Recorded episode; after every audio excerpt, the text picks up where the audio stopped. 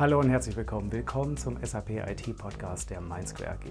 Mein Name ist Tobias Harmes. Geplante Zufälle in Computerspielen sorgen dafür, dass die Handlung nicht langweilig wird. Die SAP scheint sich von diesem Game Design Prinzip inspiriert haben zu lassen bei dem Thema Planungssicherheit ihrer Services. Und das sorgte bei den DSAG Technologietagen für harsche Kritik. Nicht immer ganz zielgenau. Kurz nachdem ich neulich beim Mario Kart Spielen von meinem Sohn besiegt worden bin, habe ich einen Artikel zum Thema Zufall in Computerspielen gelesen. Dort wird genau meine Erfahrung beschrieben. Ich war schon meines Sieges sicher, als mein Sohn einen roten Schildkrötenpanzer bekommen hat, der mich also elegant in der letzten Runde aus dem Rennen befördert hat. Und ich lese in dem Artikel der Technology Review, dass dieser Zufall sehr bewusst einprogrammiert worden ist. Denn genau diese zufälligen Ereignisse machen den Erfolg von Videospielen aus. Sie sorgen für denkwürdige Momente. Während man den Zufall in der realen Welt eher vermeiden möchte, sorgt er in Videospielen für das Salz in der Suppe, denn er macht den jeweiligen Spielverlauf einmalig. Und damit sind praktisch alle Videospiele mehr oder weniger komplexe Integrationsszenarien, die die Balance halten wollen zwischen einer Nachbildung eines Physiksystems und mehr oder weniger zufälligen Überraschungsmomenten. Hierbei wird bei großen Titeln auch der Spieler selbst mit einbezogen, als Disruptor. Er kann zum Beispiel ein Reh aufschrecken, was daraufhin auf die Straße läuft und einen vom Computer gesteuerten Spieler in seinem Auto dazu zwingt, auszuweichen und der landet daraufhin im Graben. Der Spieler wird so zum Agenten des Chaos und sorgt selbst dafür, dass es keine langweilige Questschufterei ist, sondern dass das Spiel voll von denkwürdigen Momenten ist. So einen denkwürdigen Moment haben Kunden in den letzten Jahren auch gehabt, wenn die SAP mal wieder das Produktportfolio umgeräumt und Services kaltgestellt hat. Auf den diesjährigen DSAG Technologietagen war das dann auch einer der Hauptkritikpunkte.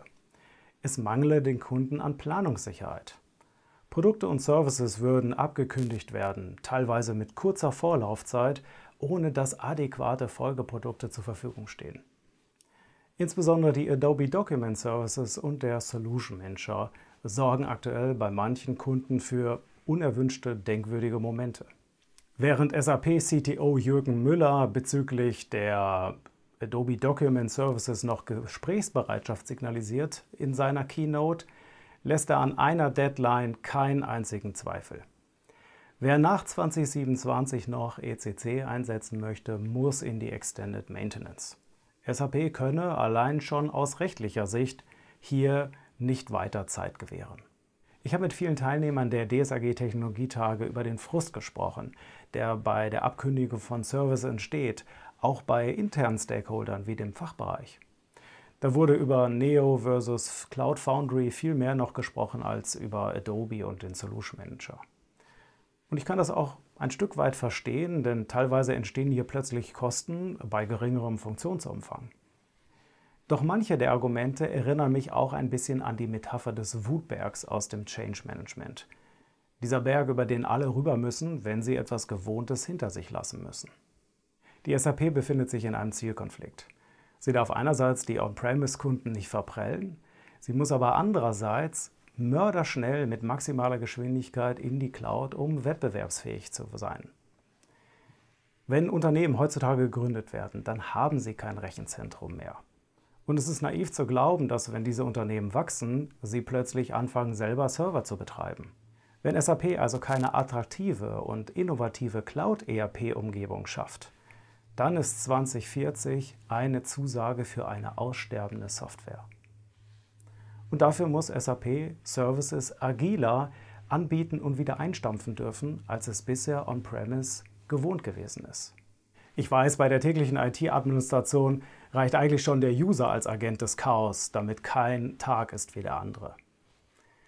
Die von SAP-Seiten herbeigeführten Disruptionen auf dem Weg in die Cloud und die dabei einhergehenden Quests für die Kunden sind meines Erachtens der Preis, der letztendlich die Investition in die Lösung langfristig sichert.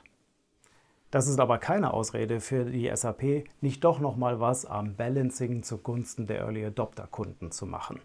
Denn ansonsten zementiert die SAP vor allem ein Verhalten bei Kunden. erst einmal abwarten. Zum Schluss den Link zum Artikel mit allen SAP IT-relevanten Inhalten aus diesem Monat findet ihr hier unter diesem Video bzw. in den Show Notes. Vielen Dank für Aufmerksamkeit, macht es gut, bis demnächst.